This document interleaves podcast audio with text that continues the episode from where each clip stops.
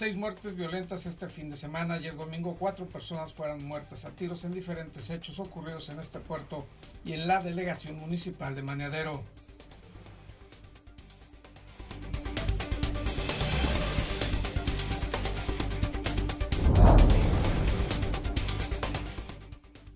En noviembre iniciarán los trabajos físicos para la construcción de la Plaza Santo Tomás y se espera que un mes después pueda ser inaugurado ese espacio cultural, artístico, comercial y recreativo.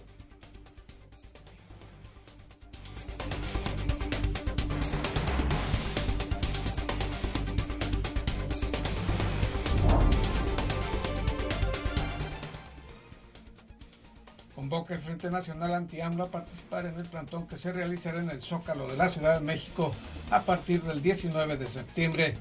Dicha organización pide la renuncia del presidente Andrés Manuel López Obrador.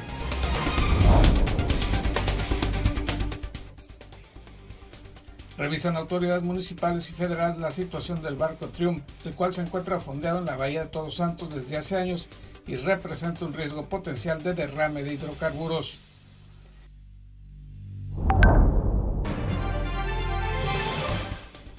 Inició la reconversión de los hospitales públicos de Baja California. Algunos nosocomios que están dedicados únicamente a la atención de pacientes COVID podrían atender ya otro tipo de enfermedades.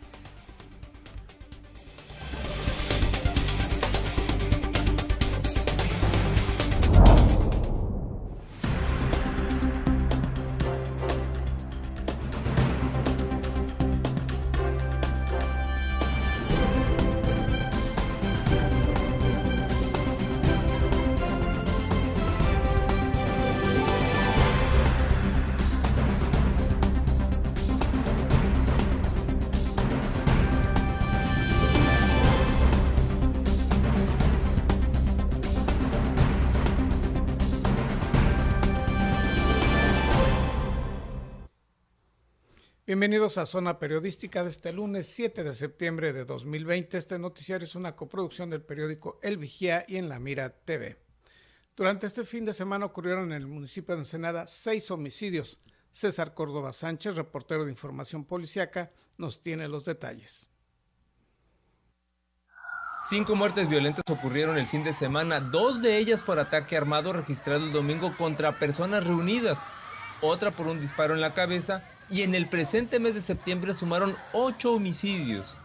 El reciente ataque se presentó alrededor de las 18 horas de ayer en la calle Augusto Gómez de la colonia Vistalmar de la parte alta de Maniadero, a donde arribaron desconocidos y accionaron sus armas contra las personas reunidas en el lugar. La policía encontró a cuatro personas heridas. Los paramédicos determinaron que dos jóvenes de 21 años no contaban con signos de vida y trasladaron a otros dos individuos al hospital para que recibieran atención especializada. El ataque anterior se presentó alrededor de las 14 horas en el interior de la habitación marcada con el número 20 del Hotel Las Dunas, de las calles Caracoles y Bucaneros del fraccionamiento Playa Ensenada. La policía encontró tendido sobre el piso de la habitación a un hombre de unos 25 años con manchas rojizas al parecer de sangre a la altura del rostro. Momentos después los paramédicos determinaron que no contaba con signos de vida. Las autoridades investigadoras localizaron sobre el piso del cuarto alrededor de cuatro casquillos percutidos al parecer de calibre 40. Por la mañana del domingo, a eso de las 5.30 horas, la policía localizó un cadáver de sexo masculino que estaba abandonado sobre la calle Guadalupe de la colonia Vista al Mar de la delegación El Sausal de Rodríguez, atrás de la fábrica Augen. Los uniformados hallaron a un hombre de unos 40 años que no respondía al llamado. Luego los socorristas determinaron que ya no contaba con signos de vida. Los investigadores detectaron que la víctima mostró a la altura del cuello huellas de violencia, al parecer producidas por estrangulamiento. En plena mañana del sábado, a eso de las 11.55 horas, la corporación encontró tendido sobre las calles Olivos y Ámbar de la colonia Valle Verde a un varón con manchas rojizas en las prendas de vestir. La víctima fue ubicada tras un reporte de la central de emergencias que alertó de disparos de arma de fuego. Después los cuerpos de emergencia determinaron que la persona no tenía vida. Con las cinco víctimas del fin de semana, sumaron ocho homicidios en el presente mes de septiembre y una cantidad de 245 muertes violentas en el año en curso. Para Zona Periodística, César Córdoba. Y esta es la situación del COVID-19 en Baja California, de acuerdo al reporte de la Secretaría Estatal de Salud en las primeras horas de este lunes 7 de septiembre. En la entidad se reportan 17.642 personas contagiadas y registradas a lo largo de los cinco meses de la pandemia y el número de muertes asciende a 3.219. El desglose por municipalidades es el siguiente. En Mexicali se informa de 8.619 contagios registrados y 1.473 fallecimientos. En Tijuana se informa de 5.533 contagios confirmados y 1.305 decesos por causa del COVID-19. En Tecate se reportan 459 personas contagiadas y 97 decesos. En Playas de Rosarito se informa de 296 contagios registrados y 18 fallecimientos. En Ensenada se indica que hay 2.735 contagios confirmados y el número de fallecimientos es de 326, esto de acuerdo al reporte de la Secretaría Estatal de Salud en las primeras horas de este lunes. Y sobre este mismo tema, algunos hospitales que estaban dedicados a la atención de pacientes COVID-19 reanudarán la atención a otro tipo de enfermedades. A partir de hoy lunes 7 de septiembre inicia la reconversión del Hospital General de Mexicali para recibir a pacientes no COVID. Así lo informó el secretario de Salud en el estado, Alonso Pérez Rico, y mencionó que en la semana del 14 de septiembre iniciará la reconversión en el Hospital General de Tijuana y en la tercera semana hacia Ensenada para que todos los hospitales públicos estén abiertos para pacientes no COVID. El lunes empezamos con eh, ya la atención de no COVID aquí en Mexicali. Se está precisamente se va a hacer en fases. Esta semana es Mexicali, la siguiente seguramente empezaremos en Tijuana y en dos semanas empezaremos, eh, plantearemos el escenario en Ensenada.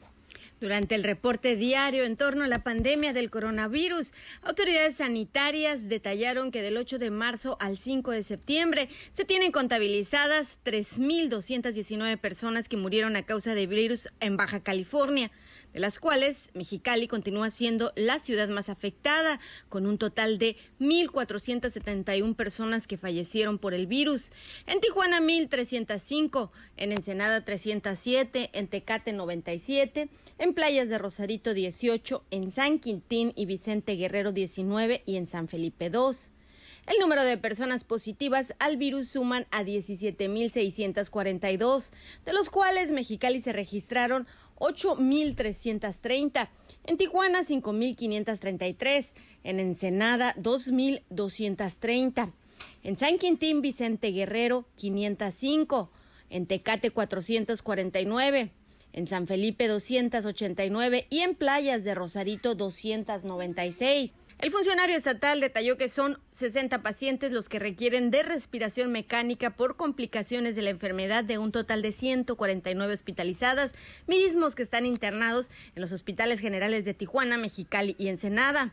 Pero en el caso de las cuatro clínicas del IMSS es contrario, pues el 6.9% de los pacientes requieren de intubación y de las 416 personas que se encuentran hospitalizadas a causa del virus, solo requieren respiración artificial 29 pacientes. Sin embargo, ha aumentado el número de hospitalizaciones en los nosocomios federales del IMSS. Ahorita aproximadamente 149 pacientes eh, hospitalizados, 38 en Mexicali, 60 en Tijuana, 44 en Ensenada, 60 pacientes entubados, 13 en Ensenada, 25 en Tijuana, 22 aquí en Mexicali, 127 ventiladores disponibles para precisamente la atención de COVID. Autoridades de salud indicaron que se encuentran 127 ventiladores disponibles en los hospitales públicos estatales y 29 ventiladores más en los hospitales del IMSS.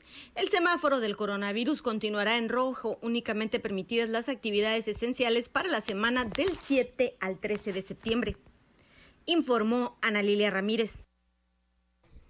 Preocupación entre autoridades y ciudadanía por el riesgo de derrame de hidrocarburos que representa un barco que se encuentra anclado frente a nuestro puerto desde hace varios años. Los detalles al regreso de una pausa publicitaria.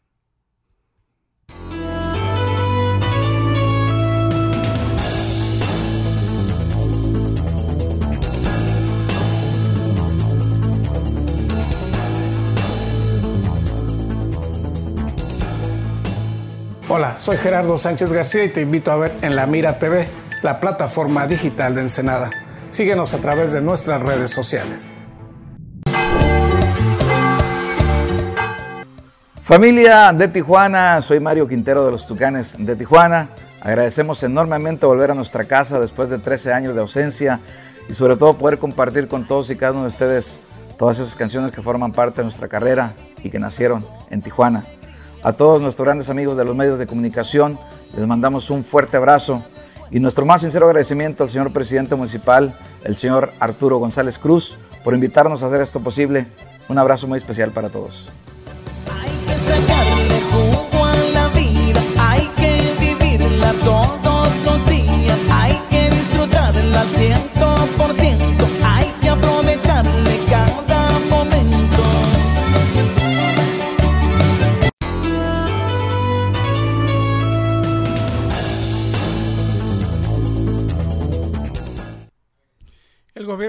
Municipal y federal buscan atender el riesgo que representa el barco que desde hace varios años se encuentra abandonado frente a esta ciudad y que contiene miles de litros de hidrocarburos. El presidente municipal, Armando Ayala Robles, al finalizar una caminata matutina en Playa Hermosa, informó que se reunió con representantes de la Capitanía de Puerto, la Administración Portuaria Integral y de la Secretaría de Marina de la Segunda Región Naval, donde abordó la actualización sobre la situación en que se encuentra el buque mercante Triumph, fondeado en la bahía de Ensenada desde el año de 2017 y que representa un riesgo catastrófico para la bahía ensenadense. Este barco llegó a nuestras costas en el 2017. Cuando llegó tuvo un problema mecánico, se, eh, se aplicaron para en unos meses eh, reparar las fallas que traía y posteriormente la compañía propietaria del barco recibió una demanda por los, eh, por los eh, clientes, por los clientes que ellos habían hecho la contratación de la embarcación para material y minerales que transportaba. Entonces todo se entrampó ahí en un asunto legal. Al respecto, el primer edil externó a los asistentes la preocupación generalizada de la sociedad ensanadense por el peligro inminente que implica la prolongada estadía de más de tres años del buque Triumph, cargado con cientos de miles de litros de combustible y apenas a tres kilómetros de la línea de costa de Ensenada. Problema que de no atenderse podría desencadenar graves daños al ecosistema, causar afectaciones a la salud de la población en general, la industria pesquera y el turismo, al contaminarse granjas de cultivo, mares y playas del puerto de Ensenada. Además informó que las maniobras necesarias para resolver el problema tienen un costo de más de 700 mil dólares y que la única opción actualmente sería recurrir a los esfuerzos de la Secretaría de Marina. Hicimos las gestiones ante la Secretaría de Marina para que urgentemente se atienda el tema, ya que podría ser 20 veces más la afectación a ese presupuesto de 700 mil dólares a la bahía, la pesca, el turismo y pues, estaríamos en, riesgo de tener un e, ecocidio aquí en nuestra bahía. Entonces es algo de seguridad nacional. Por otra parte, el buque cuenta con material a bordo que, según el alcalde, podría ser utilizado como moneda de cambio para recuperar el gasto invertido en la solución de este tema. Para Zona Periodística, David Amos. En más sobre este tema, la Zona Federal Marítimo Terrestre realiza labores de limpieza en 545 mil metros cuadrados de playas y paradores turísticos. El responsable de la Sofemat, Hernán Quín Hernández, expuso que pese a que el acceso a las playas está restringido por la contingencia sanitaria, las acciones de remozamiento se ejecutan diariamente. Detalló que además de la limpieza manual se utiliza maquinaria como un tractor y un cernidor en este último se separan residuos sólidos pequeños como colillas de cigarro o pedazos de vidrio. Informó que las zonas costeras que reciben mantenimiento diario son La Misión, Playa Hermosa, Conalep, La Lagunita, la Playa Pacífica y el Ciprés, así como la Lengüeta Arenosa y el Parador Turístico Fernando Consán. Resaltó que de enero a agosto se han retirado 115 toneladas de basura de dichos espacios, se han rehabilitado 20 palapas, 24 papeleras, 30 botes para basura y letreros informativos instalados en estas playas mencionadas. Y este fin de semana el Frente Nacional Anti-AMLO realizó una protesta y caravana vehicular para pedir la renuncia del presidente Andrés Manuel López Obrador. Los baja californianos que participan en el movimiento para solicitar la renuncia a la presidencia de la República de Andrés Manuel López Obrador estarán en plantón del 9 al 14 de octubre en el Zócalo de la Ciudad de México Según lo anunciaron integrantes del Frente Nacional Anti-AMLO de Ensenada, a partir del 19 de septiembre se estarán realizando manifestaciones permanentes en la capital del país para pedir la salida de López Obrador. El día 19 de septiembre se toma el Zócalo en manifestación pacífica, pacífica y respetuosa, pero exigiendo la dimisión, exigiendo que López Obrador ya se retire y, deje en manos al gobierno de personas que realmente puedan sacar adelante estas situaciones que cada vez nos hunden más. La primera semana informaron se pretende que 3.000 personas de todas partes del país acudan a dicho plantón y posteriormente se irán turnando a los manifestantes por entidades federativas. Baja California indicaron estará representada del 9 al 14 de octubre junto con otros dos estados. Queremos que López Obrador dimita porque está cometiendo muchas atrocidades, nos está poniendo el pie en el cuello prácticamente y no queremos este, que esas políticas que está implementando continúen para, eh, para nuestras familias. queremos un México libre y las políticas que está implementando nos llevan al socialismo. Puntualizaron que los gastos de transporte y estancia de quienes acudan a esa protesta correrán a cuenta de quienes deseen participar y acudan al Zócalo Nacional. Asimismo, informaron que se está realizando actualmente una colecta de tiendas de campaña y bolsos para dormir en apoyo a quienes decidan participar en ese acto de protesta que busca, dijeron de manera pacífica y ordenada, expresar el malestar de un sector de la sociedad mexicana hacia la actual política de gobierno de la Administración Federal. Los integrantes de Frena Ensenada fueron entrevistados el pasado sábado en el Parque Revolución de este puerto, donde realizaron la toma simbólica del lugar y se realizó posteriormente una caravana vehicular por la zona centro de la ciudad. Informó para Zona Periodística Gerardo Sánchez García. Pasando a otros temas, tras 25 años de promover el proyecto de la Plaza Santo Tomás, por fin será realidad este proyecto. A mediados de noviembre iniciarán los trabajos físicos para la construcción de lo que será la Plaza Santo Tomás y se proyecta que en un mes más pueda realizarse la apertura oficial de ese nuevo espacio cultural, artístico, comercial y público. Santiago Cosío Pando, director general de Bodega Santo Tomás y vocero de la Fundación Grupo Pando, informó lo anterior y señaló que se tiene como fecha tentativa del inicio de las obras físicas el 15 de noviembre. Eh, surge este, este proyecto hace 25 años y hoy más que nunca estamos muy cerca, estamos ya a meses de poder eh, ver cómo esta calle eh, sea tomada por el ciudadano y poder hacer de esta calle un espacio peatonal, un espacio de socialización y convivencia. Señaló que se trata de un esfuerzo de 25 años y por fin logrará hacerse realidad. Y destacó que en el marco de la pandemia que azota al mundo y al país, la Plaza Santo Tomás será un espacio al aire libre en el que con las medidas sanitarias pertinentes podrán realizarse distintas actividades. Sin embargo, creo que más que nunca un espacio como la Plaza Santo Tomás eh, se vuelve un, como algo necesario para la ciudad, ¿no? Porque justo hoy en día el ciudadano busca eh, estar eh, al aire libre, estar en, espacios que permitan ¿no? Eh, estar no cerrado, ¿no? en espacios abiertos, que permitan una sana convivencia donde el riesgo de contagio es menor. El proyecto de la Plaza Santo Tomás se presentó oficialmente en septiembre de 2018 y contempla la generación de un conjunto cultural artístico, recreativo y comercial de 12.000 metros cuadrados. Dicha superficie comprende 7.300 metros cuadrados de la vialidad y el resto de los espacios culturales comerciales ya existentes. Dicha plaza se realizará mediante la peatonalización, es decir, el cierre de la circulación vehicular del tramo de la avenida Miramar que va de la calle Sexta a la Séptima, en un acuerdo establecido ya con las autoridades municipales. Informó para Zona Periodística Gerardo Sánchez García. Vamos a ir a una pausa. Al regreso una entrevista con el director del SET del Mar, José Luis Peña Martínez, quien nos hablará sobre cómo se iniciarán las clases en ese plantel ante esta nueva normalidad educativa.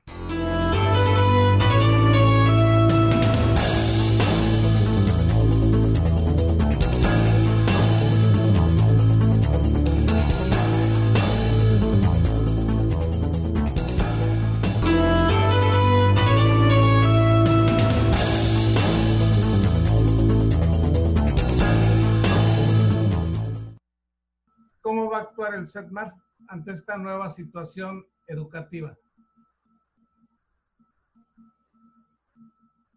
Bien, eh, gracias. Mira, eh, en CEDMAR estamos eh, preparados, hemos estado trabajando en este, en este periodo de, de receso para los chicos. nuestra planta académica y nuestro personal administrativo estamos trabajando en la preparación de un inicio escolar a partir del 21 de septiembre, continuando con las clases en línea. Ya tenemos todo listo vamos a iniciar, eh, homologamos una plataforma, bueno, homologamos el uso de la plataforma Google Classroom para todos los docentes y vamos a llevar a cabo los cursos de manera modular. En este caso también se instruyó ya a los maestros, también se le dio capacitación a los alumnos para que puedan recibir esta, estas instrucciones, esta instrucción escolar. No, a los chicos aún no, les, no los capacitamos en el uso del Google Classroom. Estamos por recibirlos a ellos a partir del día 14 de este mes. Ellos vendrán a inscribirse y ahí se les va a dar la información, algunas infografías y algunos links que estamos preparando que son de auto autoformación para el manejo del Google Classroom. Entonces, esto eh, afortunadamente es muy amigable esta plataforma, es muy sencilla de manejar y pues con las habilidades que tienen los chicos, yo creo que fácilmente van a poder eh, dominar el uso de esta plataforma. Comentaba que se va a dividir en periodos este semestre. ¿Cómo estaría operando esto? Así es. Mira, tradicionalmente, eh, pues son 16 semanas de clase en un semestre. A lo largo de las 16 semanas, los chicos están llevando cinco o seis materias. Los de primer ingreso llevan seis materias. Entonces, eh, pues en la semana tienes que ver inglés, matemáticas, química, eh, tecnologías de la información, le oye y lógica. Son seis materias. Pero entonces eso hemos aprendido que en línea es muy complicado para el joven, es muy complicado para el maestro y se sobresaturan de trabajo. El plan modular que tenemos y que vamos a implementar a partir del 21 de septiembre es trabajar solamente con dos materias. Iniciamos el 21 de septiembre para primer semestre con inglés y con química. Y durante el mes de septiembre y el mes de octubre los chicos estarán solamente dedicados a inglés y a química. Ese es nuestro primer periodo. Después tenemos otro periodo de otras eh, cinco semanas aproximadamente donde llevarán matemáticas y lógica. Y cuando termine ese periodo, habrá un tercer periodo donde llevarán los, los, los cursos faltantes. Entonces, de esa manera cubrimos la totalidad de las materias, pero por módulos sin saturar a los jóvenes. ¿Han considerado la situación de que alguno de los estudiantes no tuviera la capacidad técnica o incluso económica de poder estar recibiendo esta instrucción vía digital? Sí, sí lo, hemos eh, eh, considerado. De hecho, al concluir el semestre tuvimos eh, del orden de 76 alumnos que nos dijeron que no lograron, no tienen la condición económica o la, la capacidad técnica o el equipo para poder conectarse. Lo que vamos a hacer ahora, que ellos, que estos de nuevo ingreso lleguen, vamos a hacer un diagnóstico para ver, y, tenemos dos, dos, eh, dos alternativas. Una, que es aquí en el centro de cómputo, tenemos tres salas de cómputo, cada sala de cómputo dispone de 40 máquinas, pero vamos con su sana distancia a poder atender hasta 15 alumnos por sala, es decir, 45 chicos que no tengan internet podrán venir aquí de manera presencial a conectarse, porque pues aquí están las máquinas para ellos, para sus. Es lo que esa es nuestra opción uno. Otra opción que estamos eh, eh, considerando es ver la posibilidad de ese en base a ese diagnóstico de buscar apoyos para gestionar personas que tengan la capacidad de poder donar un equipo o algo que les pueda permitir a los muchachos conectarse, pero donándoselos para que lo lleven a sus casas. Eso está, ese es algo que tenemos en planes, ya se está realizando en algunos lugares, eh, en algunas ciudades, y pues queremos eh, adoptar esa idea para que los chicos se vean beneficiados. ¿Considera que sería el mayor reto del lado magisterial, del lado de los maestros, para esta nueva modalidad, esta nueva situación educativa? Híjole, el mayor reto para los maestros va a ser el, poder adaptarse a continuar trabajando en casa, eh, atender con muchas más horas a los muchachos, porque no es lo mismo estar presencialmente atendiendo la duda de, un muchacho que te pregunte una duda, te escuchan los 40, ¿sí? Y cuando estás en línea, pues no tienes la certeza de que los, los 30 o los 20 alumnos que están tomando el curso lo estén, lo estén eh, este, eh, captando. Entonces, va a ser un reto para el docente asegurarse que los muchachos tengan eh, los conocimientos adquiridos, dándole seguimiento a todos sus trabajos. Es mucho, se multiplica mucho el trabajo para el docente en esta modalidad.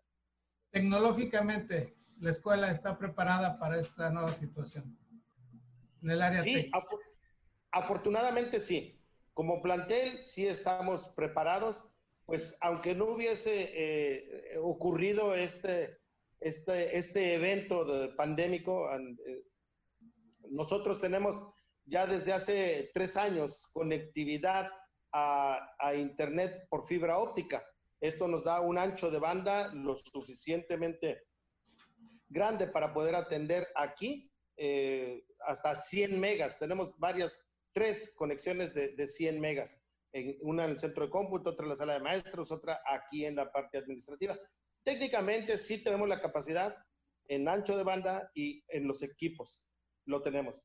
El problema va a ser que no todos los muchachos vayan a tener en sus localidades donde radican la conectividad. Ese sería un problema. Pero pues aquí está la, la, la opción de que puedan venir a la institución. Señor director, le agradezco el tiempo para la entrevista. Te agradezco a ti, Gerardo. Saludos a tu público. Eso es todo por hoy. Le agradecemos que nos haya acompañado y le recordamos que se reporta un rebrote en los contagios de COVID-19 en toda la entidad, por lo que si usted puede mantener el aislamiento social y reforzar sus medidas de prevención de contagios por el bien de usted y de su familia, haga lo posible para hacerlo.